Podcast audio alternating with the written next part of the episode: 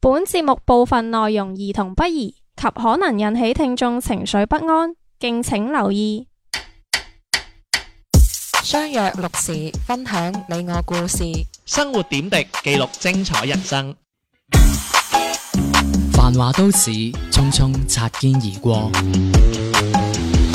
賢者時間賢，者時間賢，者時間，我哋相聚嘅港灣。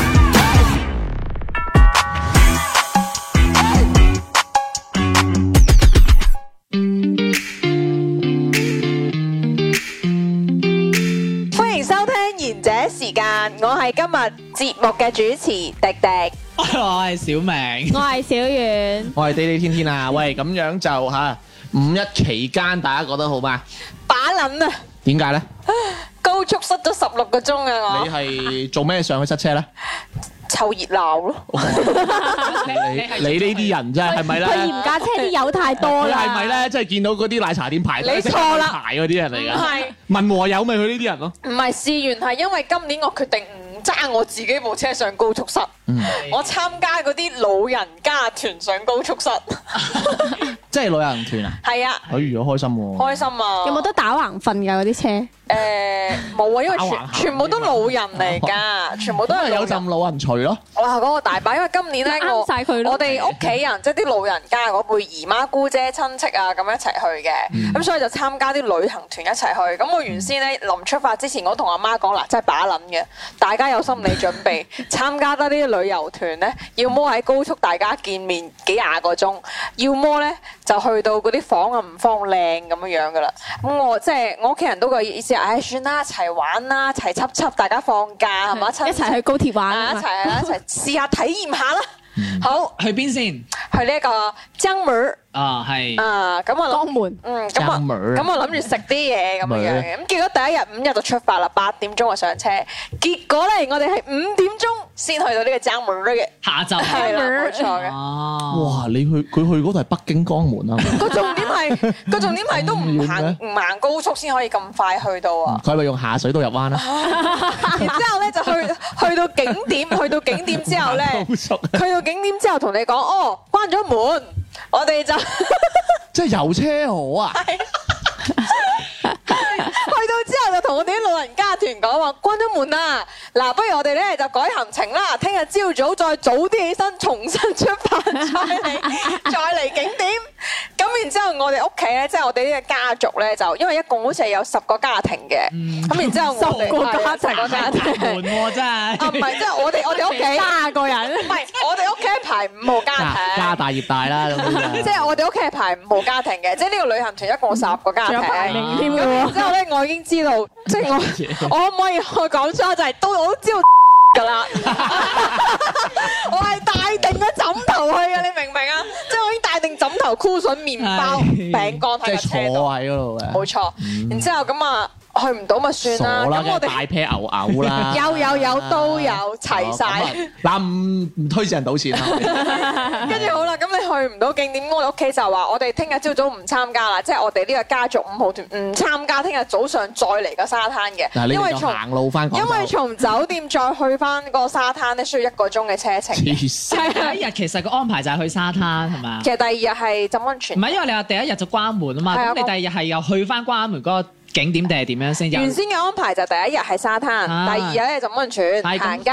咁因為第一日誒你話關門，咁所以第二日又去翻第一日關門嘅嗰哦個景係點啊啦，就只不過係早啲出發咁樣樣嘅，哦咁即係大家當睇日出咁樣早啲出發。沙灘確咁做唔係通宵誒、唔關咩其實都把啦。撚嘅個沙灘，我經過嘅時候，入面全部都係人同垃圾嚟嘅，嗯睇唔、到浪添啊！我係好哦好啦，遲啲核輻射 啊又，咁啊，都算啦，係咪先？我未到，未到。咪兩年之後啊，我都我都算啦，真係真係把撚啊！仲要第二日 翻到嚟之後咧，係啊，真係去呢個所謂嘅沙灣食一個雙皮奶，文信雙皮奶，係結果係廣州 冇咩？即係你明明係因為係啊黐線，去到沙灘 即係佢嗰個 佢嗰個旅行團係咁佢㗎。佢就好，佢就好大大大聲咁樣，咁咪唔信雙平奶即係佢沙灣。唔係啊，佢嗰個旅行團係有呢一個俾你 嘅，即係你明明係會從呢個江門又翻翻嚟食呢個雙皮好感好感奶，動啊食呢個順德，跟住我就同個導遊講：我可唔可以唔食啊？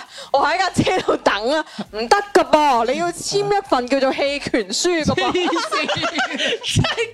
跟住跟住我話我琴日放棄去沙灘已經簽咗一份放棄噶咯噃，哦，係啦，因為佢要你簽一份放即棄係唔驚去你沙後灘面啊啦，鬧數，因為佢冇錢退俾你嘅。哦。跟住我話我唔食你嘅雙皮奶啦，你早啲車我翻屋企啦，我嗯唔想留喺出邊。 啊我話我唔放棄乜都得，唔得㗎，一定要落去㗎。好啦，咁啊落去都算啦，係咪？淋住雨去食一碗雙皮奶，啊嗯跟住。啊好啦，夜晚又要翻翻嚟，又順德翻翻嚟，結果我係十點先可以翻屋企食碗粉咯。我真係覺得呢個五一係把撚，真係勞動節嚟嘅，咁你去咗幾日？兩日？兩一夜日一夜。一夜，哦。係因為其實就係我為咗圓我屋企人，即係啲家族與家族之間，你估好難就噶嗯嘛？又話呢個要翻工啊，嗰、個又唔喺依度啊，咁好啦拜，山都唔齊人咩？誒唔齊啊， 真係唔齊啊，所以留咗五一一齊再傾。咁、哦，結果呢個旅行團係把撚嘅，因為平時我哋屋企出遊你都。唔使同一樣嘢講咁多次。但 係即係你寧願係自駕遊都冇咁嬲，我哋平時屋企係自駕遊嘅。但係如果講緊呢個喺五一喂之你講到佢自駕遊，你唔塞車咁咁喎。你自駕遊起碼落雨，我唔使去食個雙皮奶啊。咁我係咪唔使去食雙皮奶先？我自己控制我去邊先唔。係你啊，以控制唔到嘅，你上咗高速以。你個人性格咧，你可能會去陽光十八子買刀斬 人。你應該就唔佢如果會去。真係大愛，我真係會買。你應該去陽光十八子買刀，跟住去沙灣斬人。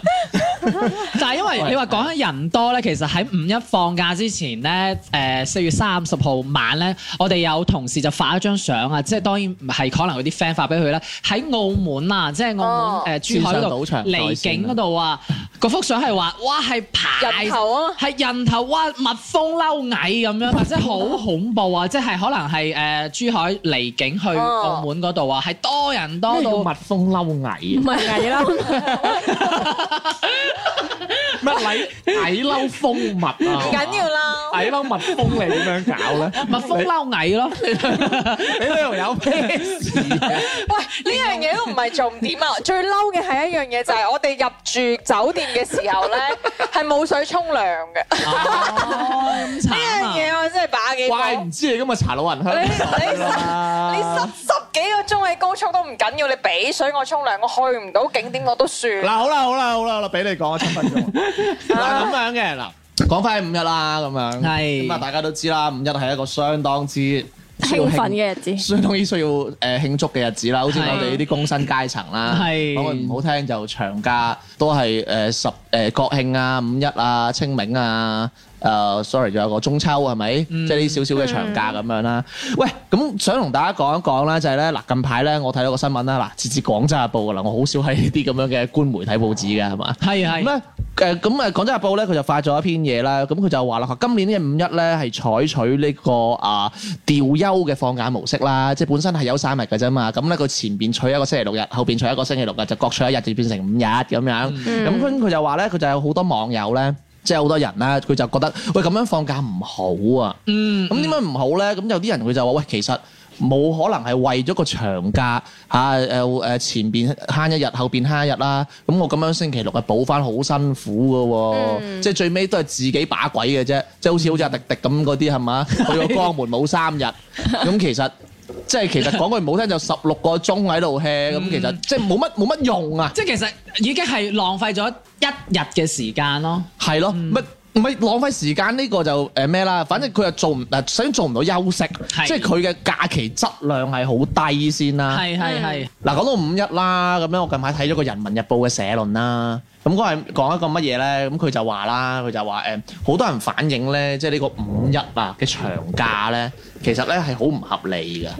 咁啊係大家都知啦，咁我哋誒依家嘅長假就無非就係春節啦，跟住就誒誒中秋中秋啦、國慶啦係咁樣。咁我哋就依家又分開咗誒一啲叫做誒誒五一啊咁樣、清明啊咁樣。咁咧我哋國家咧就會盡量咧就取長，即係將嗰啲誒本身係休三日噶嘛。咁我哋就將前邊同後邊嘅各每一個星期六日就攞一日出嚟拼埋五日，變成一個長假。咁跟住咧誒翻工前同翻工後，喂，sorry，翻工之前同翻工之後。後嗰個禮拜咁大家就辛苦啲啦，咁可能會要直踩六日啊咁樣嗰種啦。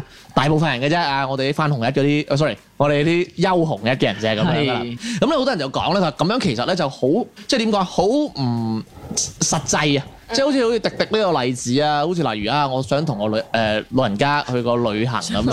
係 係所以我老人家去下旅行啊咁樣，咁你要知道喎，齋即係佢話好把鬼啦，咁你齋等都等咗十六個鐘啦，嗯咁其實成個旅行係毫無質量可言噶嘛，係係咪？咁啊即係等於誒、呃浪費咗時間，浪費咗個假期咯。嗯係嘛？咁又誒有另外啲人講，佢話其實都唔係啊。佢話其實誒咁、樣夾硬湊個長假出嚟啊，咁誒有好多人即係你話你利用唔到啫，咁好多人都利用到㗎，係嘛？你又唔可以咁樣一概而論㗎喎。你咁樣即係純粹好矯情啫嚇，人哋國家即係人哋國家誒咁辛苦湊個長假俾你啊，你自己 plan 唔好啫，係嘛？即係話人哋矯情咁樣，咁有一啲人就會覺得，喂，咁大佬唔係話乜嘢啊？即係你哋依家咁樣整五日俾我，你講句難聽啲，你想提升內需啫，係咪？即係想大家一齊去集中消費啫，冇問題啊！我係可以集中消費㗎。咁但係集中消費嘅地方又多，即係又多人喎、即係我想消費都消費唔到嗯啦，即係好似啱啊小遠咪喺度喺度話誒廣州塔十六人次，十六萬人次嘅，十啊六 人次，六執得嘅人啫，即係十六萬人次啊嘛一日咁樣，咁你話喂我上到去我睇人哋睇景啊？你根本上唔到去啊！即係可能上廣州塔就一個比較把撚嘅事嗯啦，咪即係大家話齋即係上去咁啊，哎好高啊，咁樣碌翻去咁 樣。然後我就話唔好笑，你去澳門都去澳門塔嘅啫，咁樣即係係嘛？人嘅愚蠢啊，真係都係往往都係反覆啦，咁樣。 喂，咁大家點樣睇呢件事咧？咁樣即係俾我自己覺得，我係覺得好攰啊，因為 即係其實你咁樣湊嚟湊去，變咗我放假之前同放假之後啦，係連續要踩㗎。嗯，咁所以其實我即係你覺得係把鬼嘅，我我覺得不如誒、呃你倒不如係正正常常咁樣休三日。係嗯休三日，或者係誒、呃你正常誒六日，即係嗯正正常常休六日假咁就算數啦。因為其實係個人係即係二三二咁樣休咯，嗯，係咪係啊，係哦啊，係啊，因為我都唔贊，因為嗱，同你就算俾你放假咁，大家堆埋都係同一日放假，咁當然呢個可能係誒國家嘅一個指導啦，唔一定係個個公司都要跟嘅。咁係但係如果係有啲譬如誒一啲誒政府嘅機關，咁肯定就全部都係按照嗯啦。咁你個個都堆晒去休嘅話，變咗你又你去出去玩，好似阿迪迪頭先遇到呢啲咁唔係好愉快嘅經歷啦。嗯咁誒你嗰啲酒店啊，或者係機票或者哦全部都升晒價嘅又捱捱貴嘢啦。啊係啊，因為我聽見就話誒五一期間嗰啲酒店係全部升三倍啊、四倍，三倍，即係四倍，即即即係一蚊變四蚊嗰啲啊啊，哦係啊係啊，即即係暴漲咁嗰度。黐線。同埋誒飛機票又係，同埋而家最近飛機票又推出咗個咩盲盒啊，呢啲即啊係係啊所謂嘅呢啲咁黐線，係啊，即係依抽家盲全部都好即係點啊？你上機之前都唔知自己目的地係邊 嘅，唔係你俾一次，跟住一落機就喺你非俾洲。咗錢唔唔係知道去坐邊係嘅，我知，我開玩笑，落機去非洲黐線，咁都好認真解釋俾我聽，真係 咁即係所以我就係話誒，即係呢一種變咗係我哋嗯係係你冇錯帶動咗內需，但係如果俾咗我哋自己嘅話，可能我哋係辛苦咗噶咯，嗯因為又同人哋逼，但係我又咪關鍵係咧，我俾多錢啊，我受唔到好嘅 service 啊嗯係。啊講得好聽啲就刺激內需，講得難聽啲係俾人困啊因。為誒、我呢度我想講一樣嘢就係、好似我咁樣住酒店咧，我要求換房咧，佢只會一句答埋嚟冇房。係啊係咁哇啊，你唔住係吔屎都好俾面噶咯喎。哇！咁我覺你住得唔住你就會覺得我俾高消費，因為肯定係咯係俾多錢㗎啦。咁但係咩入邊係咩都係壞嘅，你都冇得換房。同埋冇水沖涼嗰下好狠啊！我覺得真係。同埋原先可能係其實可能佢提高咗，唔係提供我一哦會個唔會啲水有輻射，所以唔沖 啊？唔係或者開 頭你嗰樣嘢係可能誒喺平時可能提供一個好嘅服務俾你，但係到咗呢個時候，因為係人咯多，作為佢商家，佢冇辦法，佢都想。佢冇咁多人啊啦，又即係佢提供想提供好嘅服務都提供唔到俾你，係啊咁變咗我哋作為消費者，我又感受唔到好嘅服務，但係你係啦商家可能又變咗誒，因唔係我要咁樣。即係對你哋咁樣，嗯就變咗可能有啲唔好嘅評論啊，或者乜嘢嘢咁。即係其實兩家其實都係有，敗嘅都係啊，都有係啊輸兩咯敗俱傷。但係揾錢冇嚟。咁咁肯定啊！咁樣作為商係家，啊肯定揾揾到錢嘅。咁好似嗱，要小明咁樣嘅講法啦，其實小明就覺得今次嘅五一安排係比較雞肋嘅喎。其實嗰唔單止係五一啦，即係我我覺得係所誒，即係一所有嘅嘅長假期即係拼埋咁樣啊，又調休又拼咁，我其實都係攰㗎，因為你。未放假之前，好似我咁樣，係連續踩咗六日㗎。我每一日都講，我係星期日翻工，到第二日嗰陣時，我以為係星期二嚟㗎啦，即係原來係都係星期一嘅。點知會唔會你穿越咗啊？我都想啊，真係月光寶考係嘛？真係即係跟住係咁跟住好啦，咁你而家五一之後放完假之後咧。又嗰個要補係又要補翻嗰一日咯，咁、變咗其實嗰一日係嗰個星期休一日嘅咋，咁跟住我又連續又要上翻正常嘅五日班咁樣，咁、其實我個人係好攰㗎。其實老老實實啦，我又翻慣六日休一日嘅，因為我成日都都加日嘅自己。係唔係咁咁但係嗱，講真啦，咁但係你嗰日冇得補水啊 嘛，係咪？嗰日唔開心噶嘛。喂，咁當然係咪如果你係放假嗰啲，即係有啲放假係都係照上班嘅話，咁我覺得就 O K 嘅，你有三公啊呢樣嘢。兩位女仔咧，覺得覺得嗰個誒雞唔雞肋咧呢個咁樣嘅安排，即係五一嘅假期安排。嗯我覺得係辛苦我唔係話你嗰個假，係國家呢一種咁樣嘅調休嘅我安咪就係其實排，雞係唔雞辛肋，苦我哋咯，辛苦咗我哋。嗯。嗯，誒，同埋因俾為你人呃要啊你要嘛逼埋一齊消費，而且好多，我覺得本身我係一個唔中意人多嘅地方。嗯，你平時跟翻，住你因係同十個家庭去旅 行，就唔中意人多。為好似我琴晚哦十黑一個就唔我接受會唔經到啦。嗯過，我會經過誒珠江夜遊啊，即係嗰個誒長沿江路嗰度啦，嗬。我會見到啲人係真係排隊排到好誇張，打咗幾廿個蛇餅嗯㗎，然之後交通係塞死晒。然之後我屋企人就講咗句誒，呃咁你去邊度都係咁㗎啦，呢啲節嗯日國家全世界都係咁樣休息。嗯國家還國家，全世界還全世界啊即！係我意思講緊我哋中國咁樣，全部 都係大部分係咁樣休息，咁所以個個都堆埋一齊，接晒啲老人家、小朋友出嚟玩。嗯所以佢嘅意思就係話，可能外省嘅人民會嚟到我哋廣州參觀珠江夜遊，可能我哋嘅人又會去上海參觀呢一個所謂嘅夜上明海珠。野遊，所以其實佢話你去邊度都係咁噶啦，咁我就覺得咁你倒不如真係休翻三日，啲人反而可能安安分分，淨係喺附近遊就算啦，嗯唔好去到真係堆晒所有。我記得我睇過一個視頻係長城都冇路行嘅塞道，嗯所以誇張 咯。我覺得每一年長城都係爆滿㗎。係啊，從逢親呢啲咁樣嘅假日一定噶，喂！但係你又冇得揀喎，即係講句唔好聽，你第一次去北京，唔通你真係唔去長城咩咩不到長城非好漢呃係咪先啊嘛？真係真係唔係但係真我係買支長城即咩？係當年起長城嗰啲人起得好啊，唔係，但係我又咁樣講，因為咧誒、即係。有有得呢個咁樣嘅長假啦，叫做嗯小長假啦，即係好似我哋啲翻工嘅話咧，即係每一日啊翻工落班啦咁樣，咁好難得有呢個假期嘅話，其實有啲又覺得啊，可可以陪一陪父母啊，出一出去佢啊，嗯咪陪咗咯，即係喺個車度陪咗十六個 鐘。係，即係我意思就誒，即係當然佢呢個行程可能就比較把貴啦。陪晒成個月咁但係如果作為誒、呃我哋或者屋企人，又覺得唉，你後生難得有一個咁嘅小長假，咁、不如大家聚聚一個會啊，或者即係出一出去咁，因為你哋翻工又忙噶嘛，咁樣咁你咁樣有咁嘅時間，咁大家誒整誒整個 family day 啊都好啊，即係有啲人會咁樣諗老人家咯，老人家係啊就係咁嗱，咯。咁啊，小明講呢一個咧就無可厚非嘅，咁其實佢都係實踐緊阿阿迪迪做嗰啲嘢啫。係咁但係我嘅意思嚇，咁係可唔可以個質量會高啲咧？即係有冇方法咧？誒，錯我峰會覺得其實會唔會高速公路唔好全面會好啲咧？即係我自己係唔好咁全面， 唔好全面咁啊慘啦！大家塞晒喺嗰個收費站嗰度，全面免費啊嘛，冇錯冇好全面冇咗，係即係我意思唔好話唔好話一到呢啲節假就全面咯，你可以係打折咯咁樣其實樣。唔關事嘅。其實我覺得其實高速公路免費係為咗提高佢個通行效率吧。我都覺得係係啊，我覺得唔關話佢喂大佬啲人同係埋為咗免費同埋先收去錢嗰啲姐姐仔都要休息㗎。係唔啊使收錢㗎。我咪話咯，佢嗰啲人唔收錢，咁唔通凍喺嗰度啊？睇住你咁行啊？同埋佢支歌係啊係啊，仲喺度睇你啲人收三公啊？而家冇嗰啲姐姐仔嘅，而家全部幾好啊中獎 ETC 自動過㗎。你知我想都有睇呢啲人係有三公幾好啊，你知我唔出遠門㗎啦。佢想唔想兼職啊？真係有啊！你去你去做輔警啊，喺度揈真係你去啊！我介紹你，我識人啊！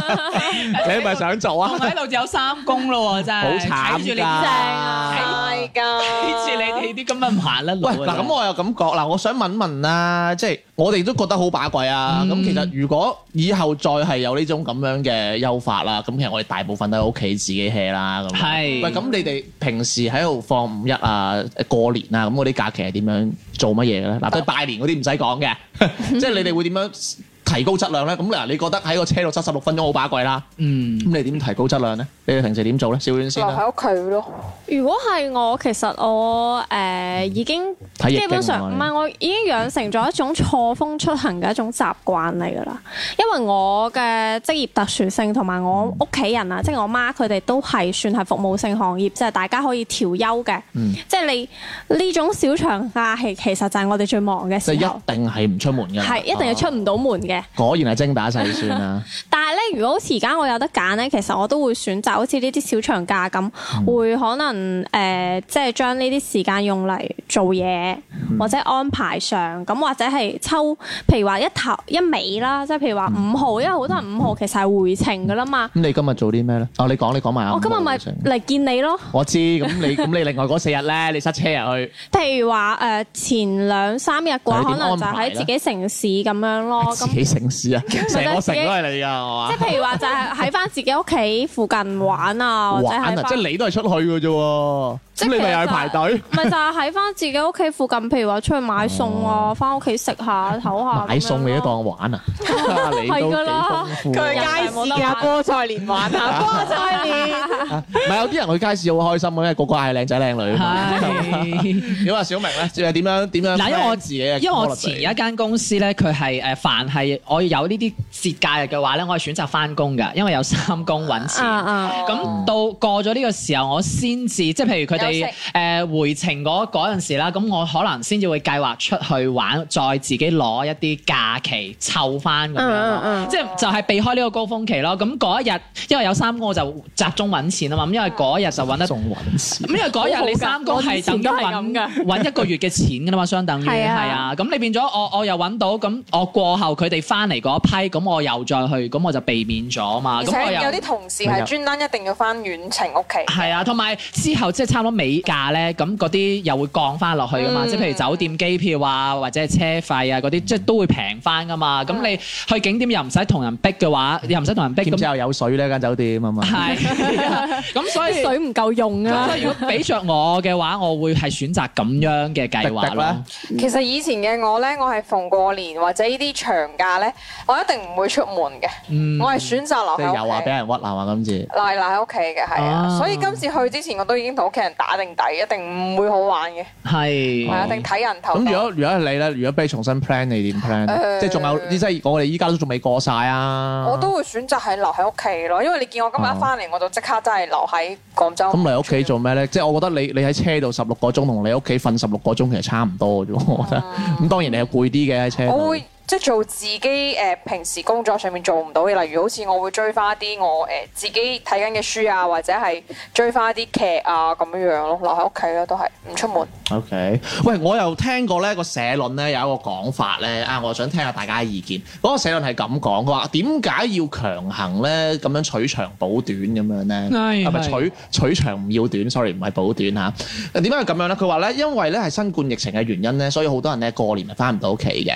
哦，咁所以咧，我哋咁樣俾五日。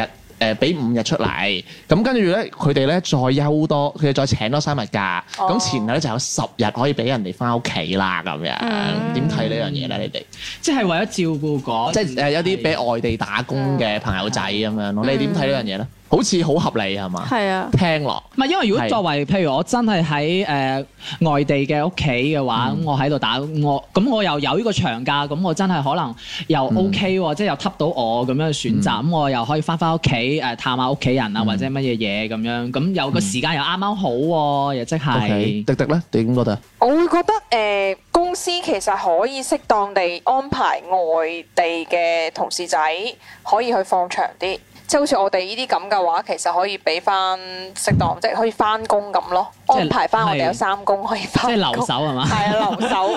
係留守兒咁童即係我嘅意思係唔需要調前後嗯啊，即係我哋呢啲梗可以正常翻翻即係工本，地啊嘅係啦本地。咁其他嗰啲可能就可以誒，呃即係嗯學學壞齋取咦取長， ，OK 喎，嗯唔係但係啊或者會唔再會太太唔咩係，啊或？者再進一步可以再升級版嘅就係，即係你哋願意可以係啊係啊，放長，咁你哋你你哋可係以揀自願可係以啦揀係咁啦如果。你哋肯，哦咁你翻嚟翻工嘅，係啊嗯咁你又可以申請咁樣。我覺得會誒，係咁其實真係係喎，因為其實即係大個家都彈性係咯大家都係翻咁多啫。係啊，一樣嘅啫。喂，我又有個誒、其實我咧就有個睇法嘅。其實我都覺得係有啲把鬼嘅 呢個。點解咁講咧？嗱，即係我唔係鬧人民日報啊，因為因為嗱，你嚟諗啊，大家大家嚟打工，其實求財嘅啫。咁你要知道，我五一翻屋企個機票實貴噶嘛。係咁嗯我我揾埋揾埋儲咁多，我一次過一又俾槍晒嗯一槍俾四倍玩個來回，我唔係癲噶嘛。咁、我一定唔翻噶啦。咁其實成個五成個長假翻得最多係咩？周邊啫嘛，即係例如喺廣州打工嘅，翻潮汕嘅，係嗯嘛、你冇話翻黑龍江噶嘛，翻新疆啊嘛冇噶，嗰啲一定留喺度噶，嗯係咪、咁其實係咪真係方便到翻鄉下嘅人咧？我唔覺得係，因為點講咧？因為我識咗好多誒、呃潮州啊、汕頭啊、誒咩開平啊，即係反反正係周邊啦、廣廣東啊，可能廈門即係附近嗰啲啦。嗯，佢哋其實休三日都翻屋企嘅，佢哋清明休三日都翻屋企，跟住就誒、呃、請多兩三日假，咁佢照翻五日佢都翻嘅，咁、其實真係唔關事嗯咯。係啊所以我覺得雖然《人民日報》講得好似好有邏輯，嗯但係諗落即係如果真係會用呢十日翻去，因為你知道啊，通常佢哋誒誒北方嗰啲比較過年會比較重視啦，通常一翻去係成個月㗎，嗯有冇可能我捱個貴機票係翻十日啊啦？嗯諗落都好戇居啊嘛呢樣嘢，咁所以我係覺得咁咯。咁當然佢講話因為新冠疫情嘅原因，因為過年冇翻咁樣翻，就係真係合理嘅。咁但係唔係好符合經濟效益。其實我覺得大部分都係旅遊嘅多，係啊，所以其實因為因為你今年啊，特別今年拜山咧，我發現因為上年係冇拜山噶嘛，今年拜山又係零舍虛冚嘅，即係我係翻鄉下拜，唔知你哋 係咪啦？零舍虛冚噶嘛，所以同你咧今年過今年旅遊咧，因為前前年啲人冇得旅遊啊。所以嗯噴噴射係咯，即係佢身痕唔係佢哋會好中意用報復式旅行係誒旅旅旅遊行嗯旅行呢個 term 啦，但係我又覺得唔係嘅，因為咧 佢哋可能就係佢哋可能想用啲錢。哦但係又就真係要冇地等方使要等個長假咁樣咯。係其實講句唔好聽啊，其實大把人係再休多三日，total 前後十日咁去旅行噶嘛。嗯所以唉，所以就睇住用啦。 即係你咪你，如果你俾我俾我嚟講，你知我啲咁孤寒嘅人，我一定喺屋企 plan 嘅，係咪、你打機又好，睇書又好，乜鬼都好啦。所以啊，《人民日報》咁就係咁先。多謝你。好深唔啲係，啊即！係我覺得唔係，即係唔係係咁，但係佢都有唔係啱嘅 Sorry，係我最尾兜翻啦，因為《人民日報》咧，佢係想講一個問題，就係話，喂，點解咁多人會討論呢件事咧？係係咪即係我哋去批判呢件事，咁就證明我哋係唔啱嘅，我哋好把鬼嘅咧？嗯而《人民日報》就話唔係，其實咧每個人對於呢一個假期嘅睇法咧，其實係係誒視乎翻自己嘅實際。需求需求嚟出發噶嘛，哦嗯係所以其實佢話其實佢哋係即係作為管理者啊，嗯作為黨啊或者管理者啦，其實佢哋要正視翻呢個問題啊，嗯，因為即係你講句唔好聽，因為其實好影響工作質量啊嘛。你睇下前後咁樣休少日又攰係咪？又踩六日，嗯係啊跟住呢你俾我休五日，跟住又要我出行喎，哇咁又即係可能滴滴今隻衰三日啫，啊前面可能有啲衰幾日嗰 啲，翻到去其實仲攰啊嘛。嗱，大家知佢去完旅行係好鬼攰㗎。係係嘛？即係你知啊，同小丸去完台灣，攰得嚟又冇錢嘅，即 係我啊，係蝕錢就啊蝕錢嘅。喂，真係雙重打擊，跟住仲抱住咁嘅心情翻工，你話仲唔死啊？翻六日我同你 講咁咪黐孖筋啦。嗯咁所以其實我喺《人民日報》寫呢篇嘢，即係當然啦，我覺得係體現咗即係我哋國家其實好重視我哋嘅睇法咯。係嗯 OK 啦，好關懷咁啊。嘅。聽首歌睇講。什么都不做，嘿琴晚晏瞓，今朝瞓醒有啲眼瞓，打個喊路，轉個身再瞓多一陣。你話我孤獨，起碼唔使同人爭被，嘈多兩下，鬧鐘都踢埋落地，手機不停有人係咁打嚟，咪由得佢響，希望佢會放棄。想熄機，但係揾得好彷徨，揾下揾下，唔小心碌咗落床，係時候起身，已經成一點，照下鏡，捽下眼，洗個靚面，支牙膏，無論點知都係冇，不如求其啷下口算數。不做，又唔使睇天氣報告，打開窗就睇到天氣幾好。講起節目冇特別嘢係想做，竟然係咁，我就留咗響什么度。都不做，在家里，电话在响，我听不见，什么都不做，好悠闲，就这样又过了一天。網話我今日會做大事就假，好似個大字咁攤咗喺 sofa。平時睇電視都睇得唔少，但係冇一台係睇多過三秒。上 Facebook 實有大把新嘢睇，同啲三唔識七嘅人傾閒偈真係得意。有啲人掛住上網，反而同身邊嘅人冇咗來往，有啲肚餓，但係餸又冇買，雪櫃剩翻兩塊麵包同埋牛奶。咁就唯有頂住肚，點解？因為懶得去嗌外賣，越無聊，時間過得越快，除晒所有鞋嘅鞋帶，然後綁過晒。你或者覺得我有啲奇怪，乜嘢都唔做先係至高境什么界都。不做，在家里，电话在响，我听不见。哦，什么都不做，好悠闲，就这样度过了一天。什么都不做，在家里。电话在响，我听不见，什么都不做，好悠闲，就这样又过了一天，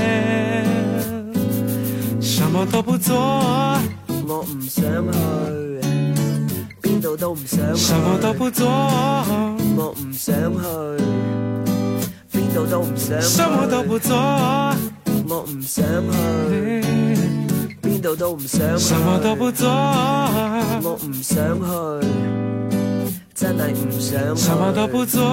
哦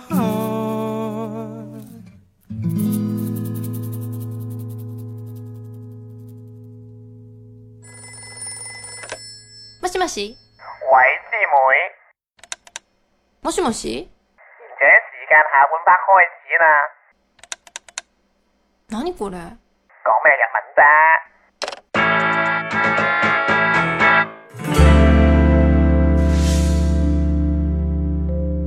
翻到嚟下半節嘅賢者時間啦，嗱咁啊講完啦，我哋今日嘅下五一嘅嗰個大新聞嘅熱議啦，咁樣咁我哋依家下半節咧，我想同想同大家研究一下我哋本地嘅新聞啊， 啊都唔算係本地嘅，OK 一個本地嘅新聞啊啦，嗱呢個新聞咧就好 interesting 啦，係咪係有一個本本地嘅媒體報導出嚟㗎啦嚇？求其啊啦， 唉，伊朗伊拉克食鬼粉咩佢哋？喂，咁咧就有個新聞係咁樣嘅，佢話咧，咁有個題目就係靚仔飲奶茶咬到異物，吐出來，一看立即報警咁樣。係咁佢就講啦，佢話有個靚仔咧，就因為咧生得好靚仔。好似小明咁靚仔，好似廢話咁有個靚仔生得好靚仔咁係 嘛？喂，咁啊有個靚仔真係又生得好靚仔啦。咁咧有一次咧，佢咧就咧夜晚咧去網吧上網咁樣，咁中途咧就買一杯奶茶。咁臨近十二點嘅時候咧，佢就去去咗趟廁所啦。咁咧翻到嚟咧就飲一啖奶茶喎。但係佢覺咁咧，佢就覺得誒點解入邊咧有有硬嘢嘅咁咧？珍珠奶茶應該係軟噶嘛，係有硬嚼頭噶嘛，即係咬到啲硬嘢。係啦，咬啲硬嘢。 係。跟住掠翻出嚟，又發現有三粒白色嘅藥丸啊，藥藥丸啊，車碗碗。喂，咁啊就就藥丸啦咁樣。咁阿靚仔咧，一見到喂點解有啲拱嘢嘅咁樣，咁啊佢當時就唔為意啦，佢覺得哇喺呢間咁嘅一點點唔係， 即係佢呢間咁嘅。睇住講嘢你明唔明啊！啊？即係佢點一點點，但係 l 出嚟一粒粒噶嘛，咁仲唔即刻 complain 佢咩？係咪先？咁咪啊！你種招商方式真係唔錯啊係啦，咁真係佢掠佢係掠一粒啊粒，咁佢咪去 complain 佢咯。但係佢好醒喎，佢 complain 唔打一二三一五喎，係啊唔打一二三一五，佢打佢打一零。 咁所謂咧就有困難就揾阿民警叔叔啦咁樣啦。係民警咧一接完案誒一接完呢個報案之後，就即刻啊立開立即咧展開調查啦咁樣。跟住咧佢哋又醒啦，咁樣又誒調監控啊，咁樣就好快鎖定咗咧同一間網吧，即係當晚喺度上緊網嘅喺隔離機嘅一個小伙子阿羅某咁樣嘅。咁啊羅某咧，咁啊監控顯示咧，即係喺呢個誒呢個靚仔咧離開座位去廁所之後咧，阿阿羅某咧就即刻咧就從自己嘅座位站起來啊，隨後咧就行到咧呢個靚仔嘅位置啦。跟住觀察左右觀察咗一陣嗰陣咧，就趁人唔為意咧，即係即係隔離啲上網啲人唔為意噶嘛，食緊雞噶嘛，係咪？咁咧就迅速咁喺口袋入邊掏出藥丸，因因因因 掉印，係啦，即刻掏出藥丸咧就掉入嗰個奶茶入邊嘅咁樣。你笑乜鬼啊你啊？你讀啦，唉，佢普通話同 印 口袋，係啦口袋， channel 啊，我想笑好耐啊！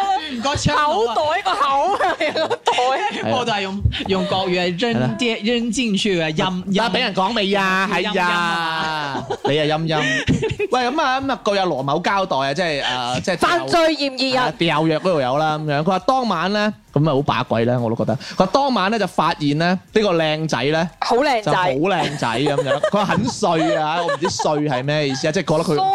即係佢生得好似副象棋咁，你唔知點樣 啦，係咪？咁啊，趁佢離開個座位嘅空隙啦，咁就拿出啦，藏在口袋裏嘅五片安眠藥 嗰個啊。口入邊有係啦，乜嘢真係笑乜嘢？國語好差咩？依家真係啊！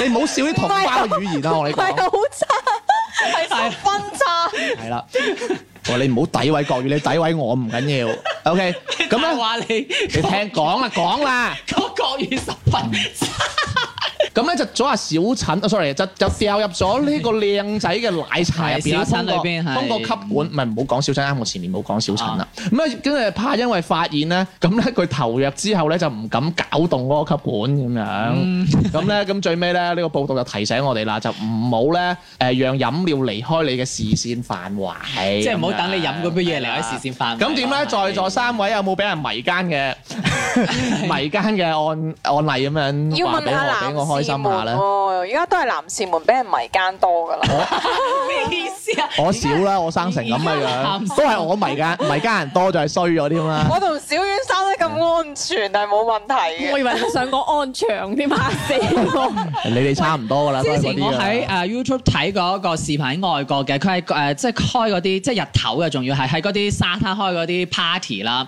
咁有一個應該係嗰啲誒網紅定咩，佢就自拍嘅。咁佢自拍嘅時候咧，佢就隔離就手攞住杯飲飲品嘅，咁跟住佢就喺度自拍啦。咁啱啱好佢可能影嘅時候就影到佢後邊有個男啊，嗯就好快手就唔知點樣頭掉咗三分波，掉係啦掉咗粒藥丸，佢落佢杯誒、呃即係可口可樂嗰類似咁樣嘅杯裏邊啦。咁然之後就好快速咁樣嘅，咁啱啱好就誒、呃即係俾佢自己自拍就影到啦，成個過程。咁我就覺得哇，都幾恐怖下喎！即係佢係一瞬間，佢係係明目張膽到係日頭，仲要係我唔知嗰個男見唔見到佢拍緊嗯拍到佢啦，自拍咁樣係啊係啊。梗係見唔到啦。咁我唔知咧，咁所以佢影咗出嚟之後，我覺得哇，即係女仔都幾危險下喎！即係我覺得通常呢一啲咧係出現喺一嗯啲女仔身上，即係一啲酒吧啊，或者一啲 party 啊咁樣嘅類似嗯呢一種誒、呃情況，有呢一種咁樣俾人投藥或者係迷迷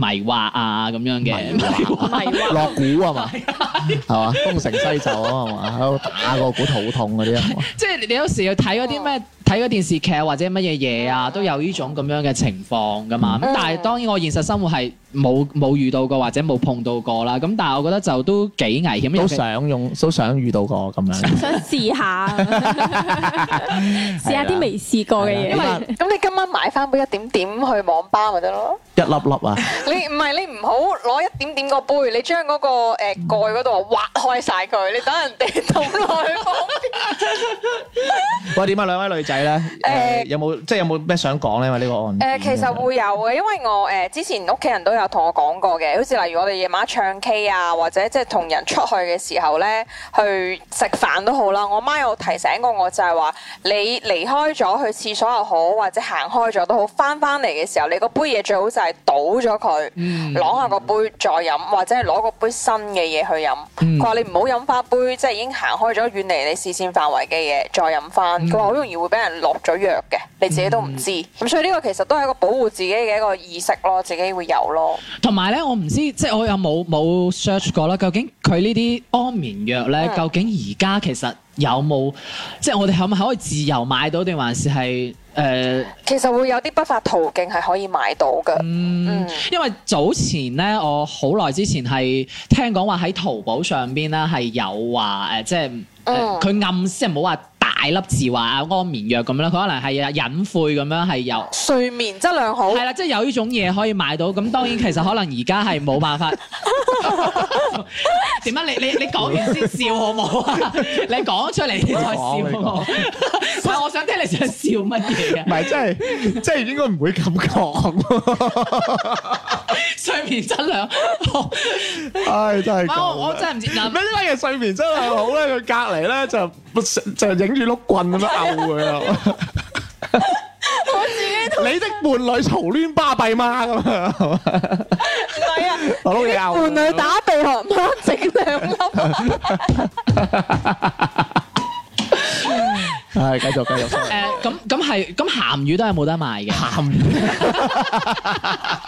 大家知我講邊個鹹魚嘅？ 其實唔因為因為之前咧，我聽講話係啊阿馬生咪食得多真係變鹹魚喎。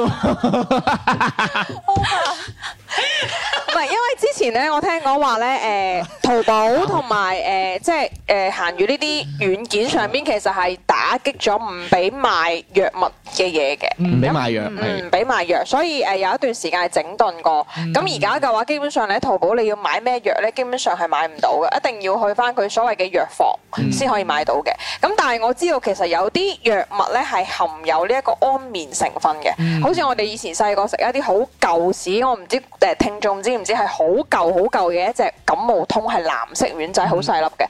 嗰啲我知道其實一食係瞓到死豬咁樣樣嘅。一食就即刻即。係即係係咪睡眠質量好 好？喂，但係其實我好即係誒，我可能我哋呢度即係冇一啲專業嘅醫生，即即係好似呢啲咁樣哦安眠藥咧，係一食就即刻係有反應啊，定還是 有反應啊？ 即係還是要隔一段時間，因為因為好似佢呢個咁樣，如果佢我哋佢哦講緊安眠藥唔係壯陽藥我。知啊，唔係因為佢話嗱 佢真佢。係一食就入係啊，水。佢話佢冇料嗰支管啊嘛，咁如果。哦，即係咪即刻湧？係咪想講呢個唔係 point？佢即刻，唔係我哋一食咗呢啲係係即刻有嗰個反應，嗯係即係好眼瞓啊，或者係點樣係，定還是隔咗好耐？我覺得佢落得五粒應該唔係藥力咁勁嘅啫，係啊係一粒啦。而哦而且佢溶得咁慢，應該唔係好得。唔係因為咧睇呢個新聞咧，我第一個諗法就係咧點解要落五粒嘅？佢可能落多咗啊，咁啊就唔係啊，手唔係啊手震。嗱，唔係唔係嗱，關鍵唔係關鍵嗱。 以前我哋 唔係嗱，因為我諗法啦，嗱，因為咧啱迪迪講一個 point 好好啦，因為嗱依家係誒安眠藥唔係隨便買到㗎嘛，係嗯但感冒藥可能係可以隨便買到噶嘛。咁我例如我買我買粒百服靈咁樣啦，係咁啊攞攞五粒椰片掉落去啦，係咪？但係嗰啲反應會遲噶啊嘛，可咁能我唔你食知啦，咗嗯咁你明啦，你佢掉一粒。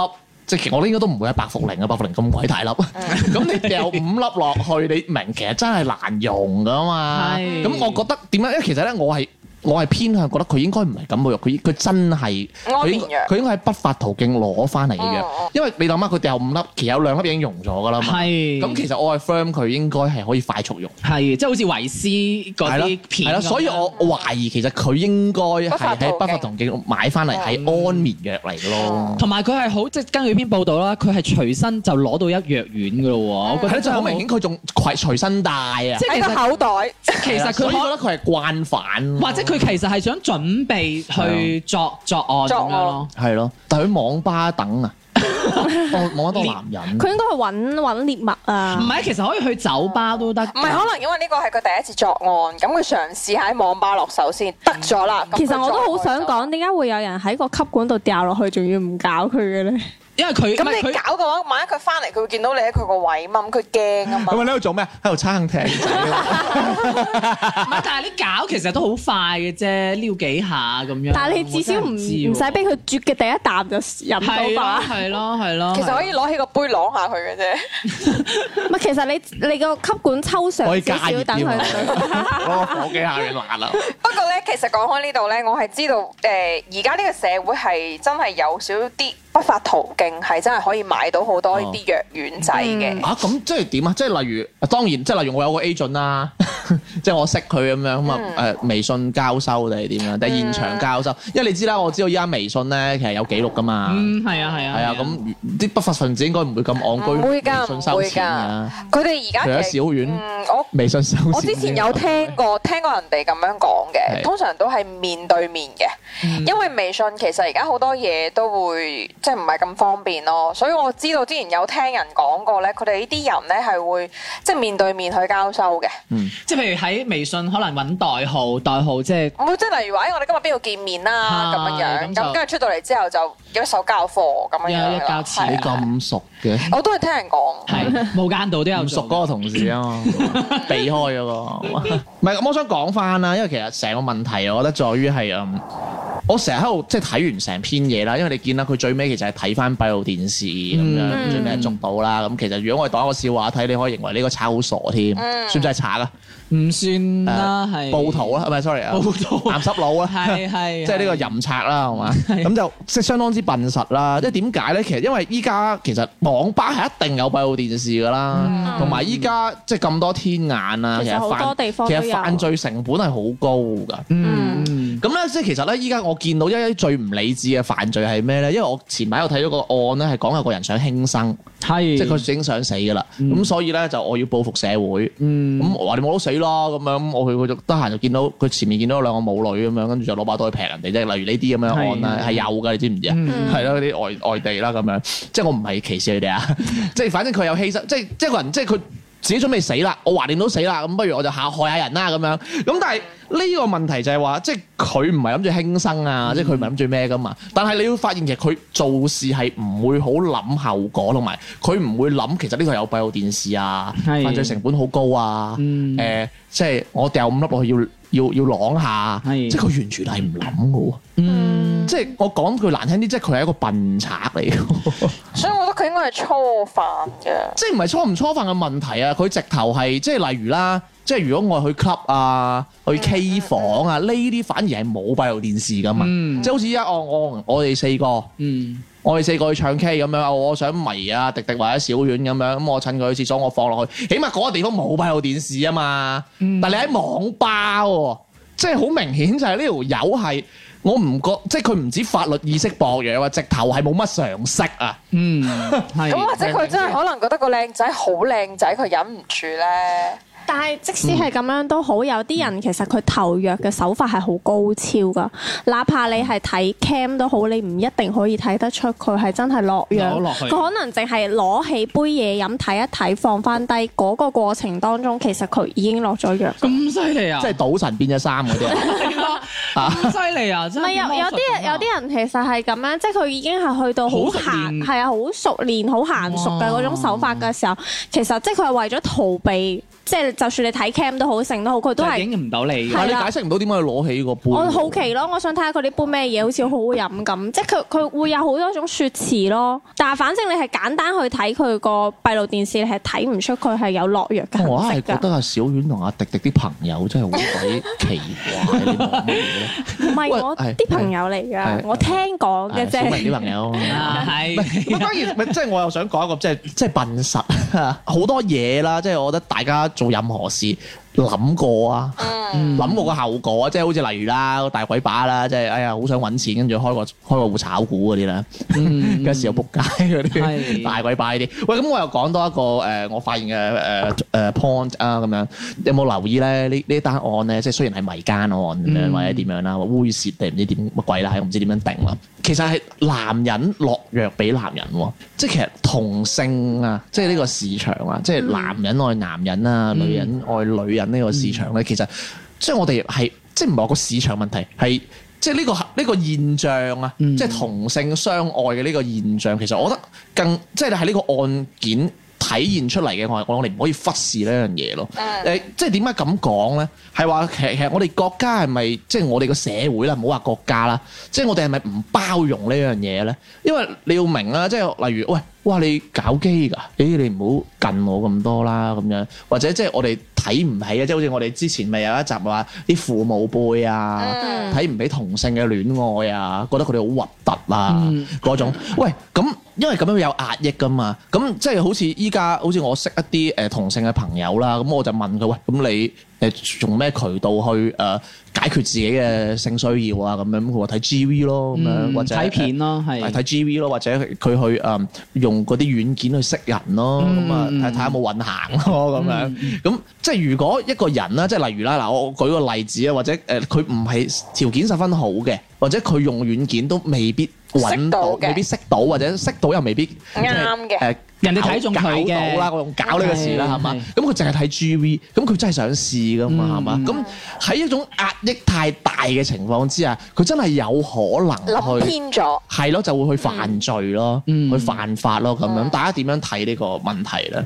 誒點樣講？因為誒、呃今日就睇咗篇報道係台灣嗰邊嘅，咁佢就有一個網友就係話係誒喺一個高中門口就影到兩個男仔 kiss，哦打咁就車輪係啦但係就發上咗去 Facebook，跟住呢一個人咧就誒睇、到呢、個就截截圖咗，呃誒唔係發咗上去，跟住就跟住就公審啊，咁就即係呢單嘢問大家，喂你哋點睇啊？即係兩個男兩個男學生喺喺度度打車輪喎，係啊，打出兩咁，結果出奇就係網友鬧翻呢個人咯，係覺得喂你唔應該咁樣去攞呢一個私隱去公審人哋，因為其實作為人哋兩個男仔同男仔咁，人哋又冇做話咩犯罪嘢啊，我又好公平咁，大家或者佢哋真係愛哦大家咧，係咪？咁你唔可以咁樣去講呢樣嘢噶嘛，咁樣。但我覺得觀點與角度嘅喎。嗯咁嗱、例如如果我 po 啊，我 po 上我兩個人打格仔，我但係我顯示嗰、個嗰、個嗰個呃高中嘅校服咁樣，咁呢件事就完全成立。我唔係討論係同性之愛啊，我係討論一個中學生多人多人打車輪得唔得先？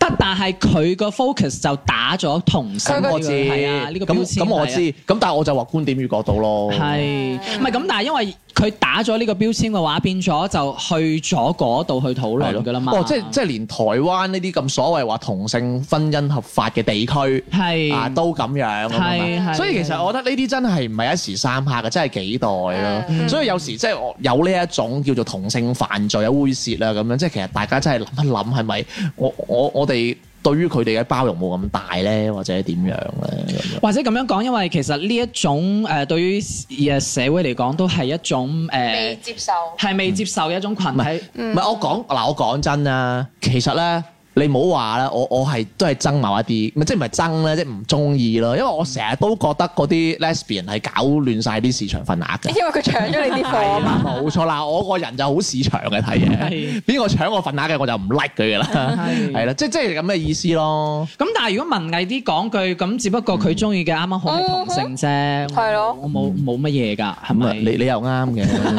而且我覺得佢哋又冇做話，真係學小明話齋，真係傷天害理或者犯法嘅嘢。嗯咁佢哋只不過喺呢個市場上面，佢唔中意可能係異性，中意可能同同性去交流相處，甚至生活。咁我覺得冇太大問題咁咯。冇話呢樣嘢有問題啊，冇上綱上線嘅。同埋而家有一種風，風氣咧，唔知你哋有冇聽過，就係話愛同性，但係同時都想異性。我之前呢個以前我哋都有討論過，呢個咪你老友啊？咪前後都冇問題係嘛。哦啊，即係即係而家係有一種咁嘅方，即係佢誒係冇錯，佢中意同性，但係佢同時亦都有有係上嗯異性，即係可能同個女女嘅誒呃搞埋一哦齊發生關係咁樣。嗱，我即係節目最後啊，我同大家普及一樣嘢啊。嗱就係咁樣嘅，我睇書啦。佢話以前咧古希臘啊，佢係話古希臘咧，佢嗰陣係點樣嘅咧？佢話以前古希臘係一個民主嘅城邦咁樣嘅。嗯咁咧，佢入邊咧就得男人，男人先有投票權嘅，女人同奴隸係冇嘅。嗯咁佢哋個成，咁佢哋係嘅愛係乜嘢咧？嗱，好奇怪嘅喎。其實咧，到喺幾千年前，好似係兩千年前，佢反正兩幾千年前咧，其實喺古代嘅歐洲希臘咧，就已經係有發展同性嘅男男關係嘅。嗯咁係咩意思咧？佢呢種男男關係仲好奇怪嘅，即係例如啦，誒、通常係一個叫一個老啲嘅人，即係有社會地位嘅人，中意一個後生仔。咁而例如，即係我同小明咁樣啦，我係嗰個誒老啲嘅人啦，小明呢個後生仔啦咁樣。咁我呢個愛咧係一個上下級嘅關係嚟嘅，即係我係上級，佢係外下級咁樣啦。咁我就要教授佢一啲叫做人嘅道理啊、詩詞歌賦啊咁嗰啲咁嘅嘢啦，咩咩修辭啊咁嗰啲嘢啦。咁而我同佢之間係佢哋會歌頌呢一種先係叫真正嘅愛意喎。而即係而普通有好多嗰啲人咧，佢屋企咧係一樣係有老婆嘅。嗯，咁但係老婆嘅義務咧，就真係生個小朋友就算㗎啦。咁我每日咧，我追求我追我去追求真愛咧，我係揾小明呢一種咁樣嘅美男子咁樣。嗯嗯咁佢哋咧係點樣去誒釋放呢一個叫做性慾嘅咧？咁樣咁佢哋咧就係有一樣嘢就叫做古交嗱，唔係你嗰啲古交啊，係點樣咧？佢話係唔可以進入唔可以進入嘅。係咁我要要點樣發點樣發泄呢一種誒叫做慾望咧？慾望係係佢話要攞佢嘅性器官啦，嗯就夾喺嗰個誒小男仔啊，即係後生嗰個嘅係兩腿之間係咁樣摩擦，係咁咧就啊咩啦咁啊，係係係啦。係咁其實即係有時啊，即係我我睇呢件事咧，我成日都有諗，其實咩係愛咧？嗯愛係咪真係我哋呢啲咁世俗嘅愛咧？即係嗱，我即係嗱，我哋就等於依家啲僆仔見到智能手機，喂呢、嗯個世界本來就有智能手機噶啦，好正常啫，嗯係嘛、咁就等於我哋，即係就等於我哋依家就覺得 TVB 嘅戀愛，係王家衞嘅戀愛。係係係嘛？喂，其實呢啲先係戀愛噶嘛，張曼玉、梁朝偉嘛，係嘛？喂，梗係唯美妻美噶啦，梗係要親兄妹先夠轟烈嘅， 即係嗰 啲。即係其實我哋係。即係我哋唔睇多啲啊！唔知我其實以前就已經係咁噶咯喎。喂，咁如果按歷史嚟講，先嚟後到，喂人哋嗰即係先係真愛啦，男男先係真愛啦，係咪、真係咁講咧？咁樣。嗯但係呢一種佢發展唔到唔啊嘛係，，當係然我我唔係話傳宗接代嗰個意思。唔係傳宗接代，即係佢呢一種咁樣嗯唔嘅係，佢打開唔到誒，即係嗰個呃誒唔係，即係人哋喺嗰陣已經認為呢一種係真愛啊！係啊，冇錯，即係等於我哋阿爸阿媽認為一男人男人女人就係真愛嘛，即係係反而我我反而就覺得喂咁其實即係我哋我哋爸爸媽媽嘅邏輯都係先嚟後到啫嘛，因為教育以前冇啊嘛方係式嘛？唔係我明啊㗎，我我想講嘅意思即係你頭先講嗰種咧，佢延續唔到落去啊。點延續？即係佢連續即係冇因為希臘俾人即係佢冇冧咗即係啫可 能冇嘛。冇異性咁樣咁誒、呃可以延續到呢一種觀念落去，咁、所以可能變咗啊呢種可能突然間停咗啦，或者中斷咗啦。嗯所以我咁樣咪所所以所以我嗯成日有種諗法就係其實咧，我哋所謂依家呢個社會啊，咩啱咩錯，其實係一群人嘅共識嚟嘅啫。係即係唔係真係話喂有啲乜係真係啱啊？即係嗯即係我意思係 focus 翻個社會嘅一啲共識啊，嗯嗯或者誒咩風法氣法律啊、風俗啊，其實係共識嚟嘅啫嘛。嗯嗯咁、所以其實我哋要接受一樣嘢，即係因為我哋都會老嘅，係我哋都會喺以以後啲後生都會覺得我哋係蒙失嘅。係係咁所以嗯係喺我喺我哋嘅呢個之前，係咪真係要學習多啲啊？即係知道其實呢個世界本來就有呢啲嘢。即係多元化嘅嘢啦。嗯所以係咁樣咯，好啦，咁啊，大家有咩補充啊？睇完呢兩個新聞，唔係我冇冇冇補充㗎啦。咁我我哋去參加遊行啦，好唔好去 台灣遊成個五一咁啊，係咪 啊？唔揾啲嘢做下邊啱啊？單兩部 G V 一齊睇 啊！喂，咁好啦，想同我哋睇 G V 㗎就 歡迎添加我哋公眾號賢者時間與節目啦。咁如果仲啲傾下偈，可以但可以點一點右下角聯繫我們聽眾投稿，彈咗青蛙嘅搖碼掃一掃咗，同我哋傾下偈㗎咯喎。咁今日嘅節目時間嚟到呢度，拜拜。你在某天放逐到宇宙那邊，怪異眼光圍住你似畫了圈。你問句天，路人避得那樣遠，哪有人願意來站到你站那邊？何以當你不普遍，人家先覺得此人繁或現，傲慢與偏見，人性中生出了弱點。誰也在這一生某段落做過少數，誰都知呼天不應那種冷漠殘酷。誰一個漂亮轉身之後做了多數，又會能待那孤軍更好？誰會為天空海闊回頭後退一步？誰也在千夫所指裏頭捍衛着城堡，即使我只得少數。但我還是會不相信定數。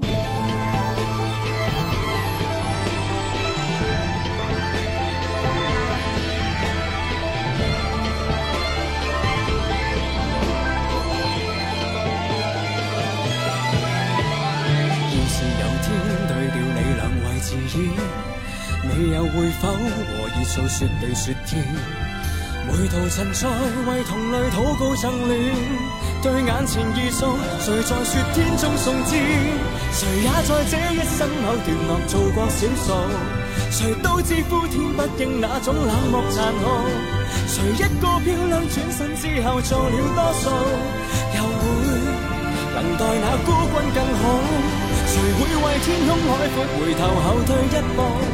誰也在千夫所指裏頭捍衛着城堡。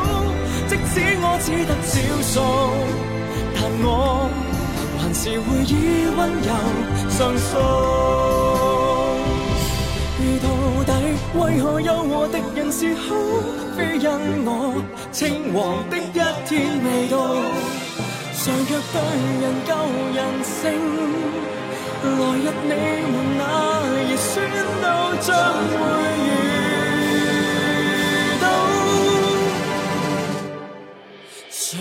在這一生某段落做過少數，誰敢將他的本性徹底照實流露？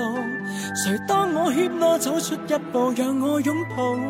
若我流落對方的領土，誰會為天空海闊回頭後退一步？